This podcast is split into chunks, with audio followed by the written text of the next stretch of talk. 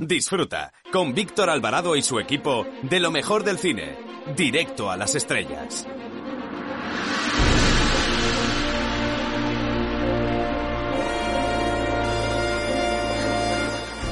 Hola, ¿qué tal amigos? Les saluda Eduardo Verástegui y aprovecho esta oportunidad para mandarles un fuerte abrazo y sobre todo para felicitar a nuestros amigos del programa Directo a las Estrellas. Gracias por su apoyo.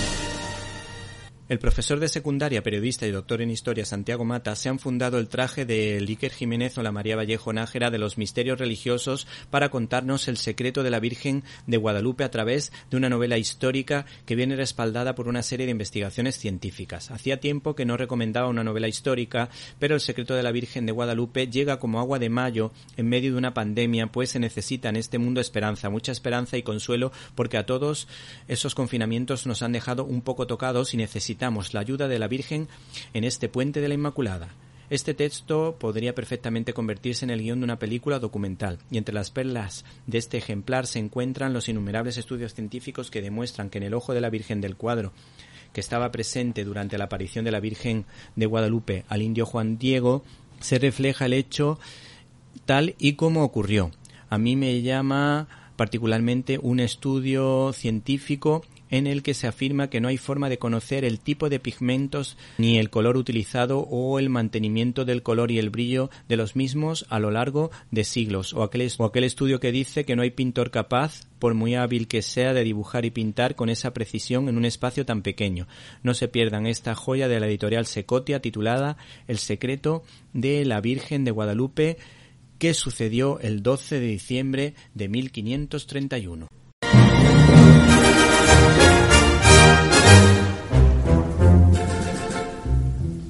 Bienvenidos a una nueva edición de Directo a las Estrellas, tu programa de cine, y en una semana marcada por la dichosa ley CELA que no respeta el pluralismo, nosotros les hablamos de los estrenos de esta semana empezando por Marie Curie, que desde luego es un ejemplo de estudio y esfuerzo.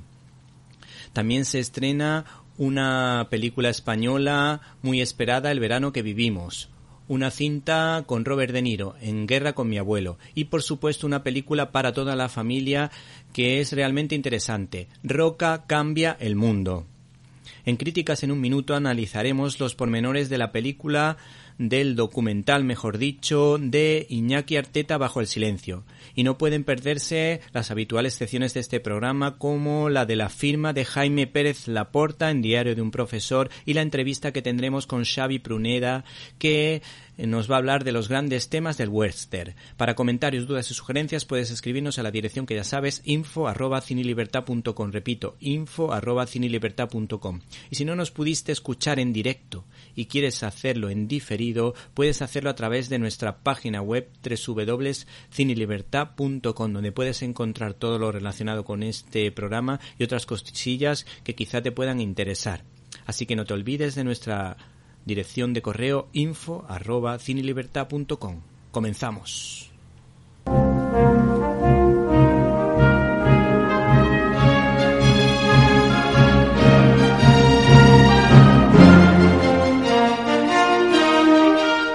Storyboard.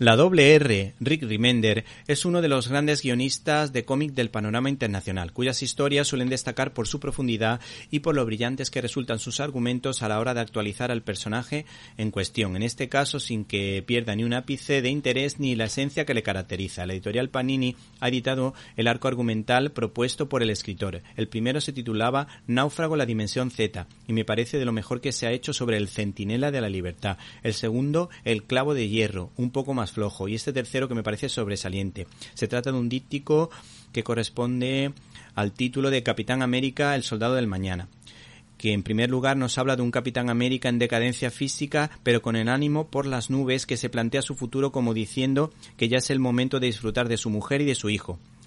Y de alguna manera una situación de tranquilidad que le permita hundirse en una especie de abrazo entre reconciliación y amor permanente. En el titulado El ascenso de Hydra, Falcon, que responde al nombre de Sam Wilson, se postula como el heredero ideal por su nobleza y su capacidad de sacrificio como producto del legado de su padre y las conversaciones con su hermana del alma, todo contado mediante una serie de flashbacks marca de la casa en la que de alguna manera eh, pues se cuenta o sirven para comprender los pilares en los que se sustentan los valores del héroe al que nos estamos refiriendo, Sam Wilson.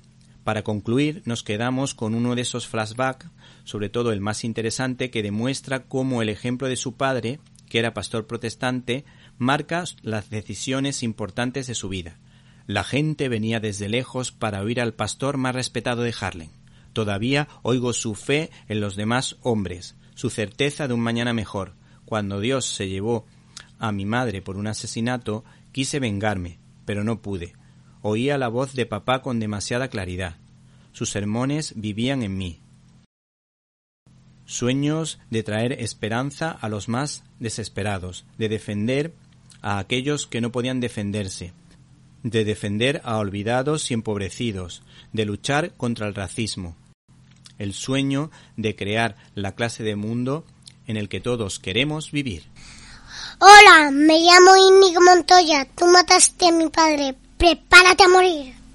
Estás escuchando el directo a las estrellas con Víctor Alvarado. Tras varios años de sequía, cada año que pasa son más las editoriales que se animan a alfabetizar a niños, jóvenes y adultos que hemos sufrido algunas de las reformas educativas planteadas en las últimas décadas en las que parece que se intentaban silenciar muchas hazañas hispanas, dejándose llevar por el pesimismo y la leyenda negra creada por los enemigos de España durante años y que encabezaba Reino Unido y por supuesto Holanda. En este caso, el sello Evolution Comic de la editorial Panini apuesta fuerte por un álbum a la italiana con muchas páginas y bastante texto que te atrapa y que está muy bien escrito, no dando puntadas sin hilo, pues los diálogos son profundos y se ajustan a la forma de pensar de la época como este que les mostramos a continuación. Me has dado otro hijo y soy muy feliz a tu lado. Solo deseo estar a su altura. Él sabía mirar más allá del presente. Esta obra se titula Numancia, Hijos de las Cenizas, siendo creada por el guionista Raúl Balem y el dibujante Segade, Pedro Segade. El cómic se centra en el episodio histórico de Numancia, con guiños al otro héroe íbero, Viriato, cuyas escaramuzas y forma de combatir al estilo de guerra de guerrillas nuestros padres y abuelos se las sabían de memoria. Eh, nos quedamos con esta frase eh, que de alguna manera es una reflexión que nos ha llamado la atención. Mi gran amigo Teógenes, grandes hazañas hemos vivido juntos. Los dioses deben tenernos algo preparado. Es el momento de tener fe. Por cierto, este cómic tiene un par de guiños a Agostini y Uderzo por los paralelismos con los galos. De hecho, un personaje juega con las palabras diciendo están locos estos romanos. Finalmente, este álbum viene acompañado de la acertada colaboración de la historiadora de la Universidad de Alcalá, Laura Díaz Aguirre, que explica este hecho histórico legendario con ecos a la obra de Cervantes e incluso aplaudido por el Imperio Romano.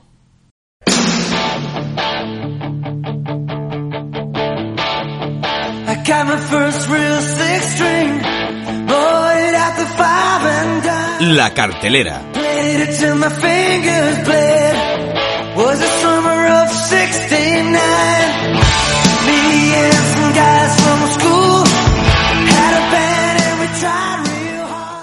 Marie Curie es uno de esos personajes queridos y muy valorados por todo el mundo, aunque no fue la primera universitaria de éxito como muchos creen, pues en el siglo XV y XVI hubo dos universitarias españolas, una de ellas hija de Antonio Nebrija que respondía al nombre de Francisca. El caso es que tanto Marie Curie como su marido, así como algunos de sus familiares, ganaron un buen puñado de premios Nobel entre todos. Eh, de madre católica y padre ateo, Marie Curie no solo fue una gran científica, sino que su catolicismo le llevó a acordarse de los más necesitados. Les aconsejamos, por otra parte, que lean un artículo en la revista digital Alfa y Omega de Belén Juste, y en el que se cuenta, entre otras cosas, pues algunos de sus escritos, como uno que decía, no podemos construir un mundo mejor sin mejorar a los individuos. Con este propósito, cada uno de nosotros debe trabajar su propio perfeccionamiento, aceptando en la vida general de la humanidad su parte de responsabilidad, ya que nuestro deber particular es el de ayudar a quienes podemos ser útiles. El caso es que la directora franco-iraní Marjan Satrapi, recordada fundamentalmente por su famoso cómic Persepolis, pues de alguna manera se atreve con este personaje. Para ella es un personaje valiente que a través de la ciencia pues se hizo famoso. Hay que decir también que esta mujer, Mayan Satrapi, sufrió de alguna manera el radicalismo de Khomeini y por eso tuvo que huir de su país. Y por otra parte tenemos sus declaraciones a fotogramas de las que destacamos lo siguiente. Mi protagonista no es musa de Pierre Curie. No es simplemente su mujer, su asistente o alguien a su servicio. Es una científica autosuficiente con las ideas muy claras y lo más importante es lo que sucedió después de su descubrimiento de la radioactividad, con su buena cara y su parte negativa. No era una pobre chica polaca que viajó a París para casarse. Fue capaz de conseguir dos premios Nobel y transformar la historia de la humanidad. Estás escuchando Directo a las Estrellas. Víctor Alvarado. A pesar del estado de alarma, el cine español sigue vivo y apuesta fuerte con la película El verano que vivimos. Una producción o una superproducción respaldada por Warner. Los triángulos amorosos y toda esa temática es algo muy habitual dentro del séptimo arte. Recordamos algunos títulos como Casablanca con Humphrey Bogart, De aquí a la eternidad, eh, Historias de Filadelfia, Mogambo, Lo que el viento se llevó, Amantes de Vicente Aranda, o quizá una más reciente, aunque no tanto, La boda de mi mejor amigo. Está así en tono de comedia. De todas formas, podemos decir que la lista es interminable. El director gallego Carlos Sedes, autor de la exitosa serie Las chicas del cable, apuesta de nuevo por este tema. Y para ello ha contado con un triángulo potentísimo. Pablo Molinero, Blanca Suárez y Javier Rey, que no solo son pareja en la vida real, sino que también en esta película. ¿Vale? Se entiende que se enamoraron en esta producción, mientras filmaban esta producción, y ahora son pareja. ¿Y qué podemos contarte de esta película? Pues tenemos las declaraciones de estos dos actores en fotogramas. Javier Rey dice, esta película reunía unos ingredientes que creo que han conseguido una película muy épica con una gran historia de amor. Me apetecía mucho hacer algo así. Blanca Suárez, por otra parte, destaca lo siguiente. El planteamiento inicial era hacer una gran película, casi legendaria. Con algo de esas características ni lo dudé. Me atrajo también que estuviera Javier.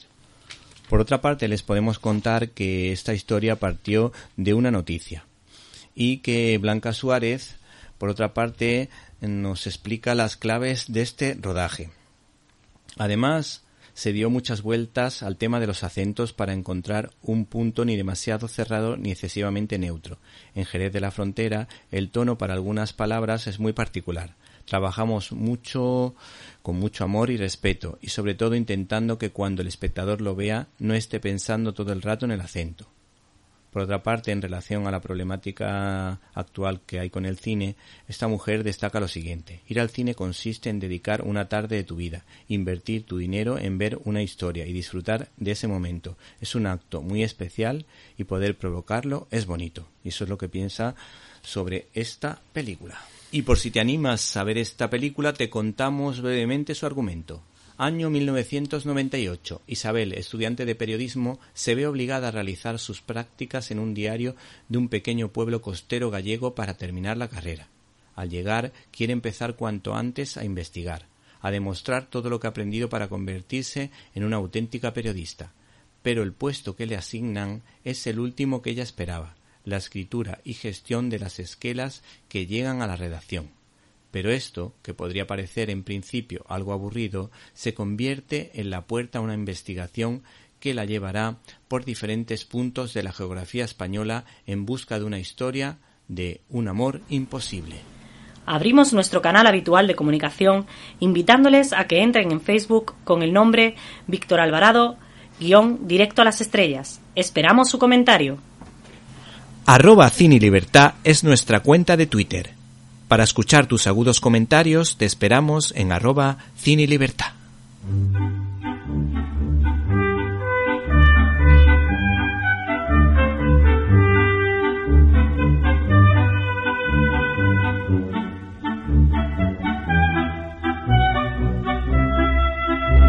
Estás escuchando Directo a las Estrellas.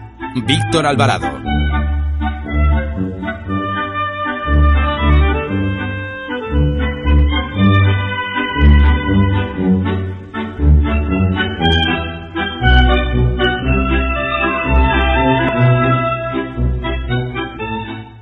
Como era de esperar en el puentazo de la Inmaculada, pues la oferta para la familia es bastante grande ya que se estrenan dos películas. La primera de ellas se titula En guerra con mi abuelo, una cinta dirigida por Tim Hill que ha contado con un reparto de campanillas. Christopher Walken, Uma Thurman recordada por el díptico de Kill Bill, Jane Seymour, la protagonista de La Doctora Queen, o el camaleónico Robert De Niro que últimamente ha cogido el gustillo por películas con valores como El Becario o en este caso en guerra con mi abuelo, aunque por el título ya habrán imaginado de qué va la cosa. Hay que decir que este director, Tim Hill, es un cineasta especializado en animación con producciones como Garfield o Alvin y las ardillas.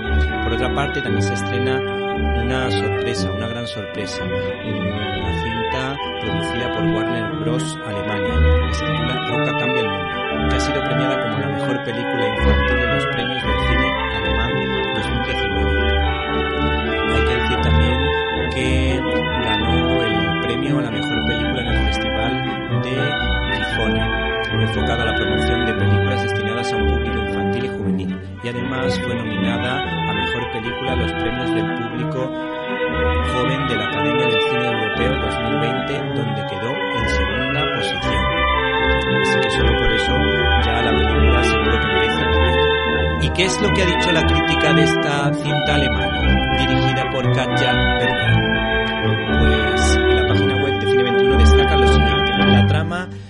escrita por Girale Martinek, discurre de un modo agilísimo y tiene la virtud de proponer muchos temas sin dar lugar a una acumulación dispersa de cuestiones. Verdaderamente logra conmover la amistad con Casper, un mendigo que recicla envases para ganarse la vida y con el que se produce una bonita conexión por un background de elementos comunes y las tertulias con los sin techo debajo del puente son muy naturales, además de que acierta al subrayar el contraste con el casoplón de un niño rico cuyos padres nunca están con él. Hay que decir que esta película, pues desde luego en esta página web la ponen como muy positiva y muy recomendable para ver en familia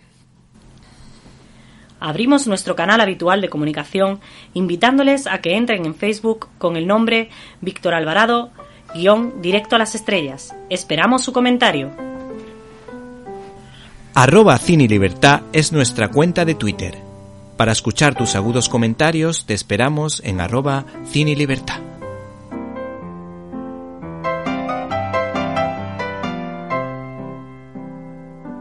Críticas en un minuto.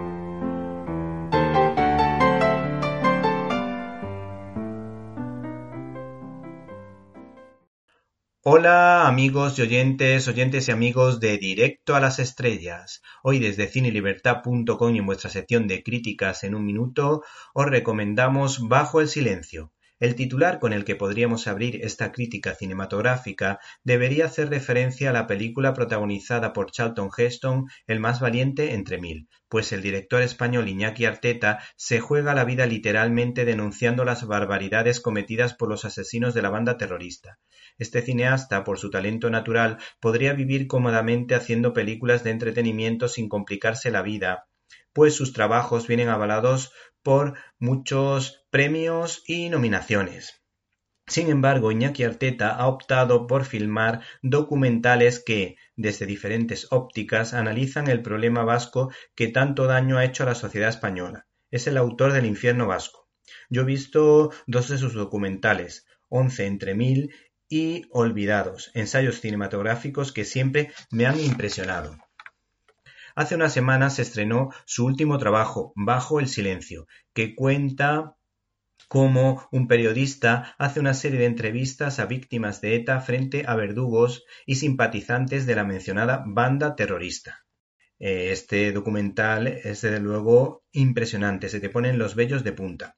El director, con sus enfoques de cámara y su habilidad para que captemos los gestos y miradas del entrevistador y los entrevistados, consigue captar la atención del espectador para comprender mejor a unas víctimas pacíficas, tranquilas, que no quieren problemas frente a unos asesinos o cómplices cargados de odio que justifican las fechorías porque el mal existe en el mundo, aunque algunos no lo quieran aceptar. Y por otra parte, por el lavado de cerebro al que someten a niños y adolescentes que sirve para preparar un caldo de cultivo para crear cachorros de lavanda y una fuerza humana que les apoye con el voto, con las manifestaciones, con la palabra, manipulando a la opinión pública para que justifiquen lo injustificable.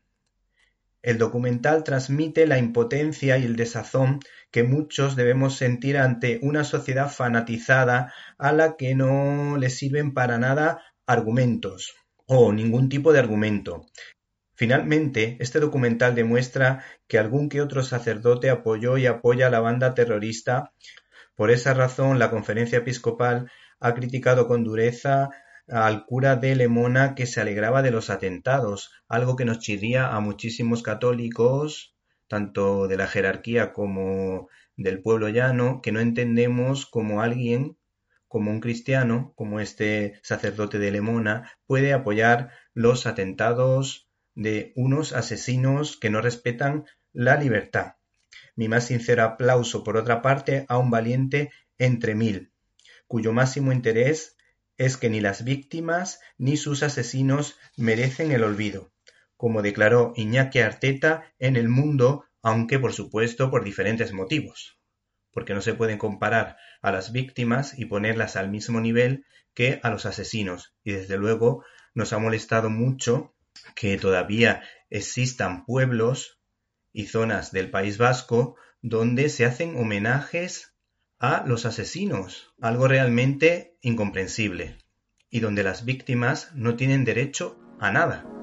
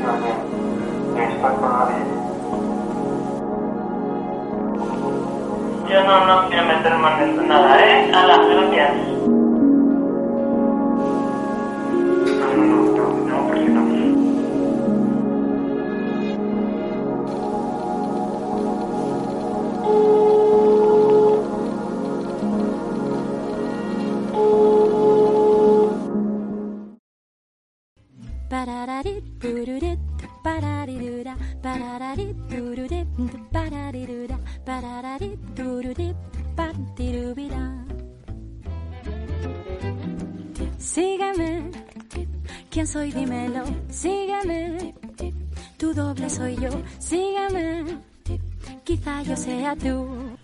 Jaime Pérez Laporta tiene la pluma de los grandes escritores del siglo de oro español escribiendo sobre cine y educación en su diario de un profesor. Muy buenas, Víctor. Una semana más. Empezamos un capítulo nuevo de este diario de un profesor cinéfilo. Hace poco mi mujer me propuso con insistencia volver a ver Moulin Rouge, la famosa película musical protagonizada por Ivo McGregor y Nicole Kidman. Terminamos la cinta, los dos escandalizados porque comprobamos que en nuestra adolescencia sufrimos un triste engaño. Cuando la vimos, quizá por primera vez, en un hueco dominical en la programación televisiva, Moulin Rouge nos hizo creer que sus personajes saben lo que es el amor, la literatura y el éxito. Las canciones contemporáneas te acercan vulgarmente a una época tan desconocida por la juventud como es la de la Bohemia francesa, aquel fin de siglo en París con grandes historias de pintores, poetas, muertos de hambre, prostitutas y por supuesto burgueses. Christian es un joven literato enamorado de la sensual Satine, actriz de cabaret, en el conocido café de Moulin Rouge. Ambos tendrán que trabajar juntos en una obra de teatro para convertir aquel antro en un gran teatro con dignidad. De por medio hay intrigas, enfermedad, un burgués celoso y posesivo y una triste historia de amor. No, no les voy a poner a mis alumnos una película como esta por muchos motivos. En primer lugar, porque ningún dramaturgo se hace de la noche a la mañana, ni improvisa textos bellos con la facilidad con la que lo hace Christian. En segundo lugar, porque esos textos no son realmente bellos, como sí lo son, por ejemplo, las poesías de Verlaine o de Rimbaud. Son canciones pop del fin de siglo siguiente. Algunas con calidad, pero todas transidas de lo actual, del sentimentalismo y de la manera de ver el amor que tenemos ahora y esto le quita muchísimo a la ambientación de la película.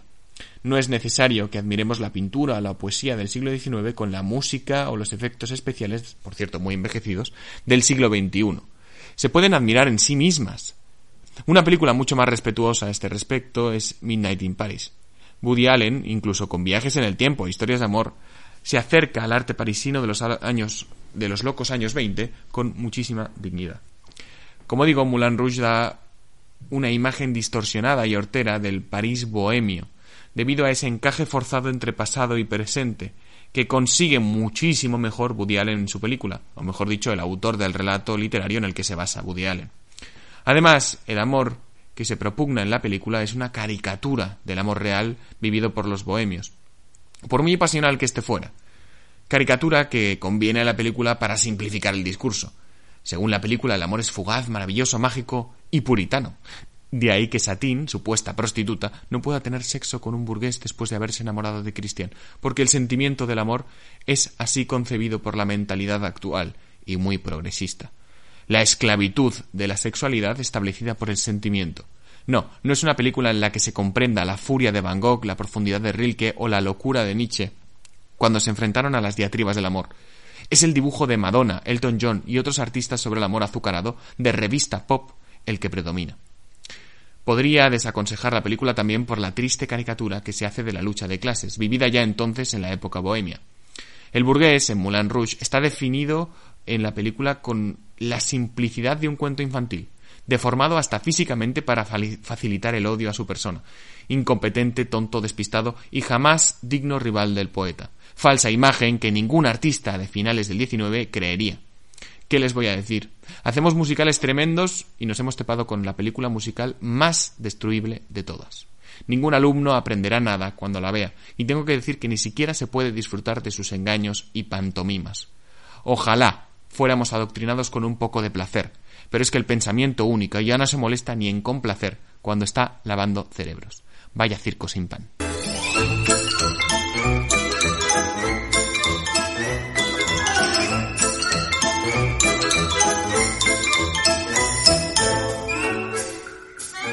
Nuestro invitado es un auténtico vaquero. Viene con un sombrero de ala ancha puesto en la cabeza y en sus manos porta un Winchester. Se llama Xavi Prunera y es el coordinador del libro Grandes temas del western, editado por Dolmen. Buenas tardes. Hola, buenas tardes, Víctor. ¿Cómo estamos? ¿Cuáles son las claves de este libro sobre uno de los géneros más potentes del Hollywood clásico? Bueno, las claves son básicamente enfocarlo desde un punto de vista temático, ¿no? Porque libros y publicaciones sobre western hay muchísimas, ¿no? Pero normalmente son monográficos sobre películas, sobre directores. Y bueno, en un momento dado se me ocurrió la idea de poder eh, confeccionar un libro y enfocarlo en, en sus grandes temas, ¿no? Eh, porque me di cuenta que no existía nada en el mercado y porque creo que, bueno, un poquito reivindicando al western, pues eh, se trata de un, de un, género muy rico a nivel temático, eh, que, que, habla de muchas cosas y, y, bueno, que ya, ya era hora de que se le quitara un poquito la, la etiqueta al western de género pues más bien pueril, de mero entretenimiento, con historias como muy, muy vistas, con personajes muy estereotipados. Y, y, lo que queremos reivindicar en este libro es precisamente eso, de que, se, que, el, que el western trata de muchísimos temas y que, y que había que, que hablar uh, sobre ellos, ¿no? Cuando uno se acerca a este género siempre piensa en alguno de sus iconos, John Wayne, Clint Eastwood y Gary Cooper. ¿Qué destacarías de estos actores? bueno, que son uh, tres de los grandes ¿no? de, de, del western. Eh, la verdad es que cualquiera de nosotros cuando, cuando piensa en un western de, referencia, pues evidentemente piensa en, en estos actores, ¿no? En, en, Gary Cooper, en el Gary Cooper de, de, Sol ante el peligro, en el John Wayne de Centauros del Desierto, en el, hombre que mató a Liberty Balance, en Clint Eastwood, por ejemplo, en, en, todos sus spaghetti westerns. No sé si me has dicho alguno más, ¿no? Pero hay muchísimos actores que son, pues eso, lo que tú dices, ¿no? Iconos de, del género y que y cuya sola presencia pues ya nos remite a, a, tantísimas películas que hemos visto de ellos, ¿no? ¿Y incluiría alguno más? No sé si Marilyn Monroe en alguna escena o Maureen O'Hara, no sé si se te ocurre a ti algún actor o alguna actriz que pudiese sí, encajar. La verdad es que el, el, el, western, pues uno de sus handicaps es que las actrices pues normalmente no, no eran demasiado protagonistas, ¿no? Eh, como, como grandes actrices o grandes protagonistas de, de westerns eh, femeninas, yo destacaría más que a Marilyn Monroe, que creo que, que hizo uh, Río sin retorno como, como western más, sí. más conocido. Eh, yo sobre todo pues eh, nombraría a Joan Crawford eh, en, en, Johnny Guitar ah, sí, sí, y, y, luego pues a Claudia Cardinale eh, como protagonista de Hasta que llegó su hora de Sergio Leone. Para mí estas eh, dos actrices y Maureen O'Hara también en, en muchos westerns de, John Ford. Quizás estas tres actrices son las más, las más representativas de, del género. Sí. Y en cuanto a los subgéneros, eh, yo creo que podríamos clasificarlos en western clásico, western moderno, spaghetti western, pero las dudas llegan cuando se intenta definir lo que se denomina western crepuscular, porque hay quien se inclina sí. por los westerns de los últimos años y otros, entre los que me incluyo, eh, pues somos que pensamos que son películas que se centran en contar el final de una época, como por ejemplo ocurría en la película del pistolero de John Wayne, que precisamente fue la última película del actor, o una de las últimas del actor que más veces ha hecho de protagonista en el cine. Correcto, sí, sí.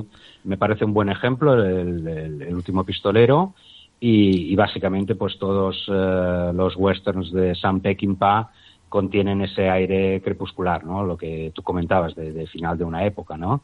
Del típico pistolero eh, o cowboy, pues que se siente totalmente desorientado ante, ante los avances tecnológicos y que se encuentra desubicado y, y bueno, y, y, entonces pues eh, ese subgénero crepuscular para mí es, es, es muy interesante, sí. muy interesante. Yo la verdad que no sé por qué se genera ese debate, porque siempre, sobre todo la gente más joven suele decir crepuscular a los últimos westerns de los últimos años, porque cuando yo hablé de dos películas que me parecen maravillosas, como eh, El tren de las 3 y 10, la segunda versión, bueno, la primera también es buena, sí. o por ejemplo sí. Apalusa, eh, pues decía la gente es eh, crepuscular por esa por esa idea pero claro son historias que precisamente yo por lo menos no las ubico en, en ese lugar no, no. La verdad es que serían historia, historias clásicas eh, en westerns eh, modernos o contemporáneos. Para mí no, no tiene nada que ver. Mm, de hecho, hay muchos westerns contemporáneos, pues que, pues eso, que, eh, que se han rodado, pues siguiendo una historia totalmente, totalmente clásica, con medios más modernos, con actores de hoy, pero que no tienen nada que ver con el western crepuscular. Incluso diría que hoy en día también hay, hay muchos eh, neo-westerns, Sí. es decir, que son películas que, que no se desarrollan en, en la época y en el territorio puramente western, Sí. pero que tienen muchos elementos eh, típicos de- del género eh, que también son, son muy interesantes de, de ver. Como por ejemplo. Mm. Pues una de las últimas que más me gustan eh, y que recomiendo a todo el mundo es Comanchería. Ah, Comanchería es un, es un se, se desarrolla, se desarrolla en Estados, Uni- en Estados Unidos, pero en época contemporánea. Es la historia de, de dos hermanos, pues que viven un poco al margen de la ley sí. y, y que bueno que contiene muchísimos elementos eh, puramente westerns, pero en, en- en época contemporánea. Sí. A mí, Pero me bueno, hay, muchos más. ¿eh? a mí me pasa con una película que además se pudo estrenar en la 2, por primera vez la vi yo en la 2, la estrenaron hace mm, cuatro o cinco días, que se llama The Rider, de un domador de caballos, que me pareció súper bonita porque es que el actor yo creo que era amateur y tú veías realmente cómo se doma un caballo, que no es cosa fácil por la sensibilidad que tienen esos animales. Sí, sí, es un, es un magnífico ejemplo también de neo-western, ¿no? Eh, eh, contiene todos esos elementos que hemos visto en tantísimas películas de- del oeste, aunque está como más centrado al, al mundo de- del rodeo. Pero bueno, es un, es un drama muy, muy, muy consistente, muy intenso y además, como bien dices, eh, pues tiene la particularidad de estar interpretado por, por actores que no son profesionales y eso pues le da un plus eh, añadido muy importante, ¿no? Sí. Sí, En- sí. Entre los temas que aparecen, cada autor o habéis especializado en un tema concreto. En tu caso, veo, por ejemplo, que has escogido el de la amistad. ¿Y qué película recomendarías para trabajar este, este tema en un cineforum? A mí, particularmente, eh, se me ocurre la de Dos, cabal- Dos cabalgan juntos, de John Ford, en la que salía, Sí. creo recordar que era Jen Stewart. Y, Sí. y otro el compañero de reparto ahora mismo no caigo. Creo que era, puede ser... mm, uf. Eh, Era Richard Whitman. Richard Whitman. Es, mi- es que mi abuela decía Richard Whitman, por eso me ha salido así, así de, de, Sí, sí. de buena Ese es un buen ejemplo, sí, Sí, de, sí. de- de película donde, donde la amistad es uno de los temas eh, más sobresalientes, ¿no? Eh, esa, es, esa es un buen ejemplo. Luego tienes también Duelo de Titanes, eh, en el que, pues bueno, tienes a Bar Lancaster y Kirk Douglas, Sí. también una historia de amistad muy bonita. Tienes Duelo, Duelo en la Alta Sierra, con Joel Macrea y, y el otro, ahora no recuerdo el, ahora no recuerdo quién era el otro. Eh, también una historia muy, muy, muy representativa de, de- de- de este tema, ¿no? Sí. Yo escogí precisamente este tema el de la amistad porque creo que, que el western eh, existe mucho, pues esa, esa camaradería, esa amistad, esa, esa lealtad. Y luego, pues bueno, cada película pues enfoca esa, esa relación, normalmente una re- relación eh, evidentemente masculina, pues de- de- desde diferentes perspectivas. ¿no? A veces la, la amistad es más, es más, más íntima, más cercana. Otras veces son pues dos personas que en ese momento se, se necesitan para, para cumplir una, una misión o un objetivo. Eh, bueno, hay diferentes enfoques de, de- ese tema y el western, pues eh, la verdad es que lo sabe plantear eh, muy bien. Río Bravo también Sí, sí. es otro buen ejemplo. Pues mira, ya, muchísimos, ya- ya que estamos hablando de eh, Río Bravo y El Dorado, que son dos películas que tienen mucho que ver la una con la otra, porque Howard Hawks hacía Sí. películas muy similares, le daba un giro en cuatro o cinco cosillas y luego al final todas funcionaban, todas entre- eran entretenidas, no tiene película mala y precisamente en Río Bravo eh, se trata el tema del alcoholismo, que es una de las claves precisamente del western. No sé si nos puede Sí. decir alguna idea con respecto a ese tema. Sí, el tema, el tema de la- del alcoholismo es un tema pues muy, muy ligado a- al western. Es el, el primer tema de- de- del libro. Lo escribió Adrián Esmilla, que es un, bueno, un grandísimo autor y me parece uno de los, eh, de los capítulos más, más espectaculares del libro, ¿no?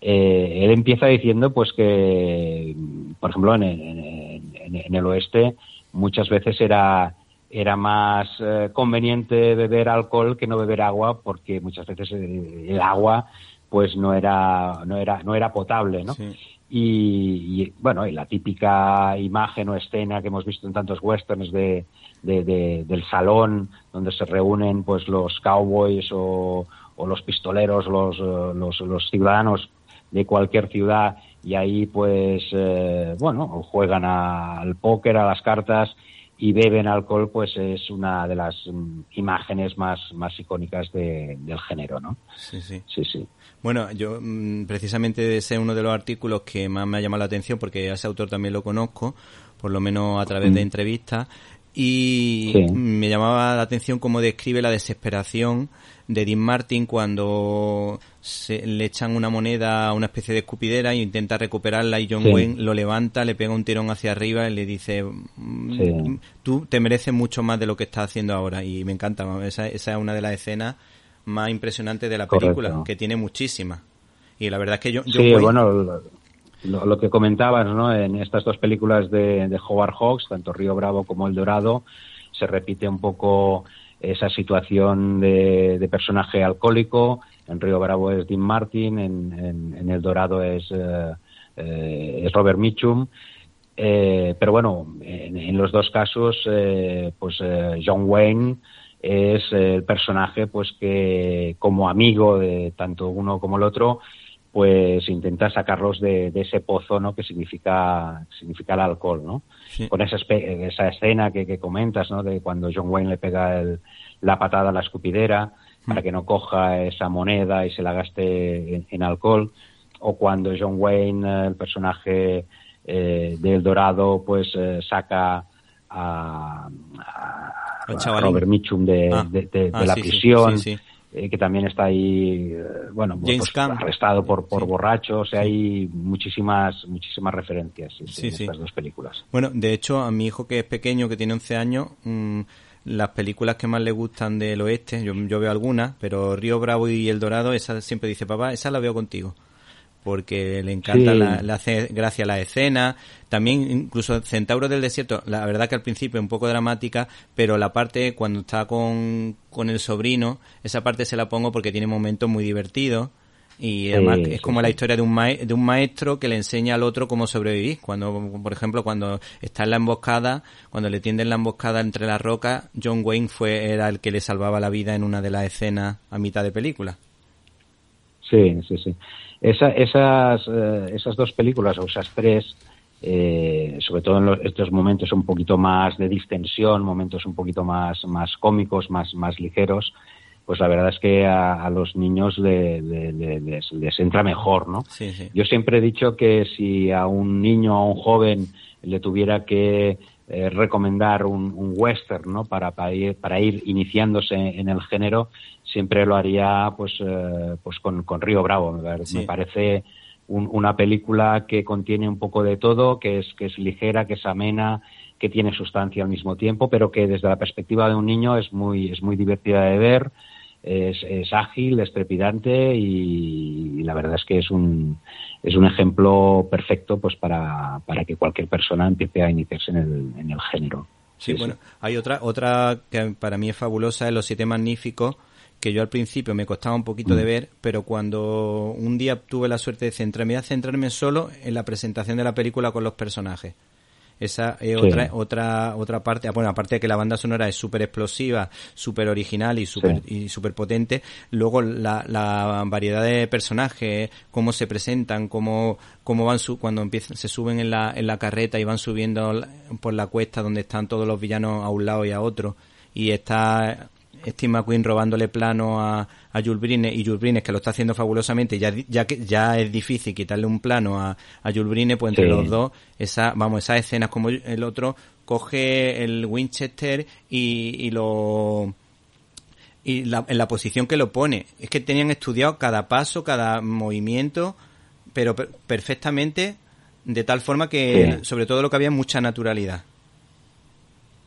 Sí, sí, sí, es una, es una, es una otra de las de las grandes películas mm, que también gustan muchísimo a, a, lo- a los pequeños Y, y, bueno, entre, entre otros alicientes, pues tiene lo que comentabas, ¿no? Ese, ese estupendo reparto, ¿no? Si tienes a Yul Brynner eh, y luego también tienes a, a Steve McQueen, eh, tienes a James Coburn Mm. y luego tienes a otro malvado por excelencia que es, que es Eli Wallach, ¿no? Que en Sí, un papel sí. Eh, estupendo, ¿no? Que, que fue el, precisamente el papel eh, por el cual eh, Leone luego lo, lo- pues lo, lo, lo fichó pues para, para que hiciera el bueno, el feo y el malo, ¿no? Sí, sí, sí. Bueno, eh, otro de los temas que a mí más me interesa y que en el libro que yo creo que lo refleja muy bien son la religiosidad de los personajes en Tierra Hostil.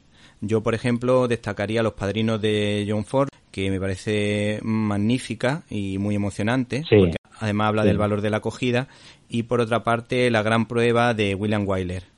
¿Qué nos puedes decir al Sí, respecto?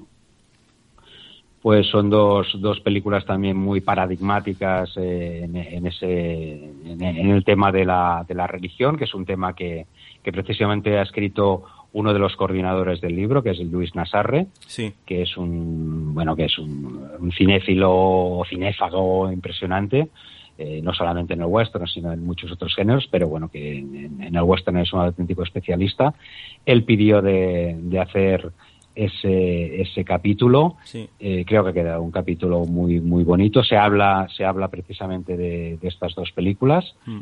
eh, la primera que comentas de tres padrinos eh, casi podríamos decir que es un que es un que es un cuento de, de- de navidad. Y, y luego pues eh, la gran prueba también con, con, con, con Gary Cooper. Tal vez es una película que no es un western eh, puro es más Sí. bien un, No, un no, drama que transcurre pues bueno en un, en un pueblo pero pero que bueno que, que trata que trata ese ese tema importante no porque evidentemente pues los pioneros los colonos eh, el concepto de, de- religión lo tenían pues muy muy muy adentro no Sí, sí. Bueno, en realidad habla de los cuáqueros, que no eran a lo mejor tan extremistas como, por ejemplo, los Amy's, esos que vimos en la película de Harrison Ford. Y yo creo Sí. que hay, hay un proceso ahí, sobre todo Gary Cooper, que al principio, no sé si te acuerdas que este, intentaba echarle carrera a los vecinos, que esa es una de las escenas más divertidas de, de la película, y luego mm, se, se va ma- madurando un poco la historia, y luego en realidad al final habla de lo que es realmente importante en los temas de fe, no llevarse al extremo, sino gestos de amor, gestos de entrega, que eso es lo, lo realmente importante. De hecho, creo que el título en Estados Unidos era Friendly Persuasion o algo así, y como, Sí. como de alguna manera poco a poco sacar lo bueno que tiene, en el, en el buen sentido de la, no en las normas, sino en que a ti te permite, por de alguna manera, a ser feliz.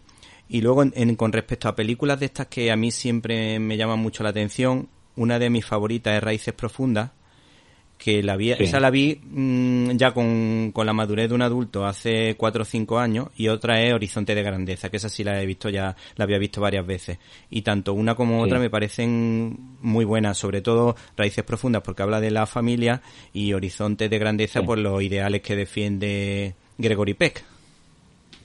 Correcto, sí, sí, son, do- son también dos de, de las grandes películas eh, eh, que encontramos en, mencionadas o referenciadas en, en- en el libro. De hecho, ahora quería comentar, aparte de, bueno, de, de lo que estamos comentando de escenas y películas Sí. concretas, Sí. que curiosamente en, eh, en, el, en el libro, al final del libro hay un glosario con Mm. todas las películas que eh, referenciamos, ¿no? Mm. Hay más de 500 referenciadas, ¿no? Y es curioso cómo las, lo- la- la- la- todas estas películas que estamos hablando, las, la- la- las más icónicas, la, son las que eh, más referenciamos. Es decir, por ejemplo, Raíces Profundas, Sí. eh, igual la mencionamos, au- aunque dijéramos que se centra más en, en ese aspecto de, de- de la familia, pues igual la mencionamos en, en 10 o 12 capítulos más, ¿no? O, o Río Bravo, El hombre que mató a Liberty Balance, o Centauros del Desierto, o Grupo Salvaje, o, o Sin Perdón. Es decir, que al final eh, estos grandes estos, estas grandes películas de las que todo el mundo habla son grandes películas porque eh, tocan muchísimos temas a la vez. Y, y la verdad es que eh, si te ha gustado Raíces Profundas, ya vista así de, de adulto, de mayor, Sí. piensa que si la ves de niño, como, como la vi yo, es una película que te impacta muchísimo. igual después con, con, el tiempo eh, la ves de otra de, otra perspectiva, ¿no?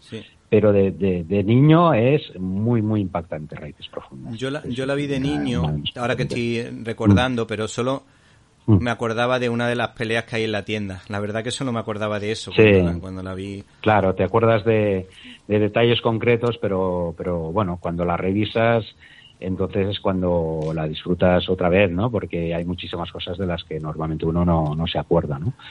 Una, gran película, ¿no? Para mí falla un poquito el, el personaje principal, eh, Alan Ladd, que tampoco fue un, un, hizo varios westerns, pero, pero bueno, que tampoco es uno de los grandes del género. Eh, tal vez por su por su físico, ¿no? no era un actor más bien bajito, con una cara demasiado angelical pero bueno, por otro lado, pues tienes a Van Heflin, que es un, para mí es un extraordinario actor, eh, más bien secundario, pero es muy buen actor. Y luego, pues bueno, tienes un villano de categoría como Jack Palance, que, es de aquellos que, eh, que, te pone la piel de gallina, ¿no? Sí, sí. De hecho, bueno, sí, yo la verdad que coincido contigo en que Alan no es el personaje ideal, pero en este caso al final acaba funcionando porque yo creo que se dulcificó. George Steven era muy dialogante con los actores y todo eso, y a lo mejor le pidió que dulcificase el personaje, aparte de que el personaje de Alan Ladd tampoco es un tipo duro, duro, y, yo creo que el resultado fue eso, una película más, un western como más tipo familiar, yo creo, es lo que tú, coincido en lo que tú estás diciendo. Sí, sí, sí, sí, en, ese aspecto la verdad es que, eh, bueno, el personal, Alan Ladd, eh, pues bueno, sí, sí, sí, cuadra bastante bien en, y la relación que tiene con el niño y tal, pues eh, quizás otro actor más, más rudo, más duro, pues igual no, no hubiera funcionado de la misma manera como, funciona con, con, Alan Ladd. En eso estamos de acuerdo. Sí, sí, sí. Sí. Por último, entre las pequeñas joyas que he descubierto poco a poco, esta fue concretamente entrevistando a, a mm, Alfredo Lara, que el editor de, del sello Frontera, de la editorial Valdemar. Descubrí yo precisamente que viene Valdés y cuando vi la película me pareció buenísima porque el final no te lo espera y, y el mm, actor Bar Lancaster da una lección a los que están por allí eh, haciendo de la suya que me pareció impresionante. Yo creo que es para mí de los mejores finales, no en plan épico, sino en plan, en plan de dar una lección a, la, a los villanos. Correcto, correcto, sí, sí. Yo creo que, que Viene Valdez es... Mm, yo personalmente la vi por primera vez hace, hace poco, hará pues quizás un, un año o un poquito más. Eh, a raíz precisamente de, estar de estar eh, bueno estar con el libro no sí. Y creo que es una es una de esas películas a reivindicar. Normalmente no, no suele aparecer en ningún listado de, de westerns. Es un western poco conocido, pero, pero al margen de, estar interpretado por Bar Lancaster, eh, pues tiene, como, como bien dices, pues ese, ese final totalmente eh, sorprendente, un poco anticlimático, ¿no? Porque los finales normalmente siempre son más, más épicos, ¿no? Más, más dramáticos. En este caso no, pero bueno, que contiene pues eh, un, mensaje pues que queda, queda claro eh, ante el espectador, ¿no? Está, está, está muy bien, muy interesante. Mm, ya para terminar, nos gustaría que nos recomendases una joya del género con la que sorprender a nuestros oyentes. De las que no se habla tanto, pues bueno, hay, hay, hay algunos ejemplos, ¿no? Como el que hemos dicho que, que viene Valdez. Sí. Pero, pero no, no hay muchas. Hay, por ejemplo, algún, algún western de, de serie B eh, interesante eh, pues por ejemplo hay uno que se llama Terror en una ciudad de Texas que está eh, está interpretada ahora no recuerdo el nombre del actor eh, pero bueno que es, hay algunos productos esos de, serie B rodados con, con, muy poco dinero pero que luego pues que son son muy muy interesantes de ver no porque porque te das cuenta de que de que el director con pocos medios pues normalmente intentaba pues que la, la, la, historia fuera ágil, fuera atractiva y a veces conseguía, como en este caso, eh, resultados eh, sorprendentes. Sí, bueno, como por ejemplo, ya, que hablas de pocos medios, la trilogía del dólar es una película que yo no sé por qué, pero yo no me canso de ver. Puede que sea tener un ritmo lento, pero siempre que la pillo, digo un trocito, aunque sea 10 minutos, la veo. Y, sí, sí, sí, y luego también, no sé si alguna película, mm, a mí tampoco se me ocurre ahora mismo. Hay una que sí recuerdo, que me pareció buenísima. Lo que pasa es que me acuerdo de la escena, no del título, que es una en la que el villano le pone en la cabeza una copa de vino, no sé si a la mucha a la chica o al protagonista y empieza a pegar tiros. Esa para mí, pero no, sé si era de, puede ser de Rubén Mamulian, no me acuerdo porque estoy hablando de memoria. Y luego, por supuesto, me quedo con el homenaje de Django desencadenado de Quentin Tarantino, que me encanta.